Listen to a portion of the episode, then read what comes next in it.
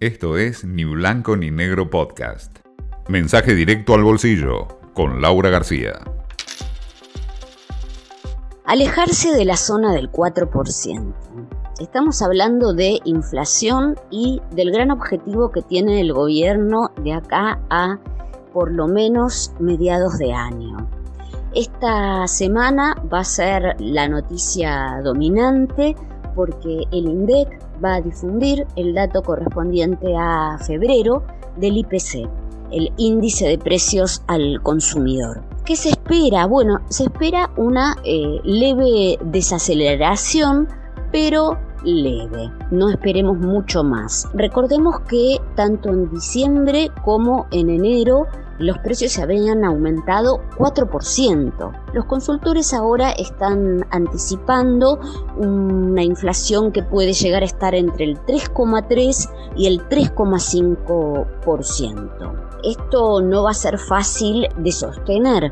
¿Por qué? Porque recuerdan que ya están previstos algunos aumentos en precios regulados para marzo, por ejemplo, en nafta, en salud y en educación. Ahora bueno, el gobierno quiere que la inflación termine este año en 29%. Esa es la proyección que está manejando.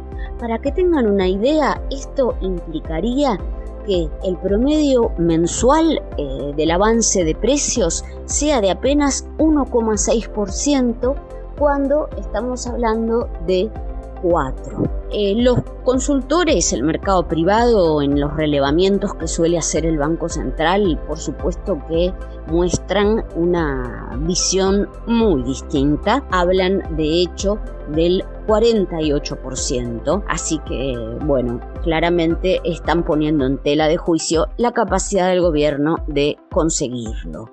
¿Cómo piensa hacerlo precisamente el gobierno? ¿Cuál es la estrategia? Algo adelantó Guzmán cuando habló del dólar como ancla cambiaria, esto es un dólar pisado, el dólar subió 2,9% en febrero y ya están diciendo los analistas que va a subir un 2,5% este mes, o sea que va a ir bajando el paso.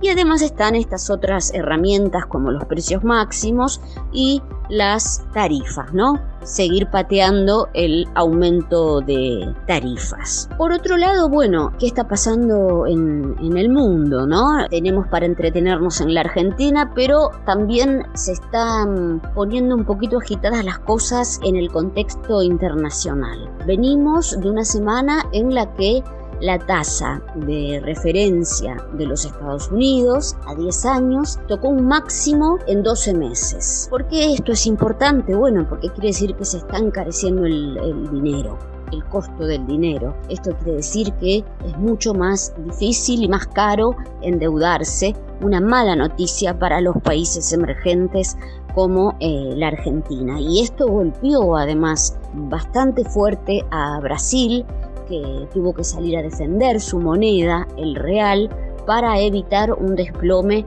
aún mayor. Una buena, al menos la soja por ahora aguanta. Esto fue Ni Blanco ni Negro Podcast.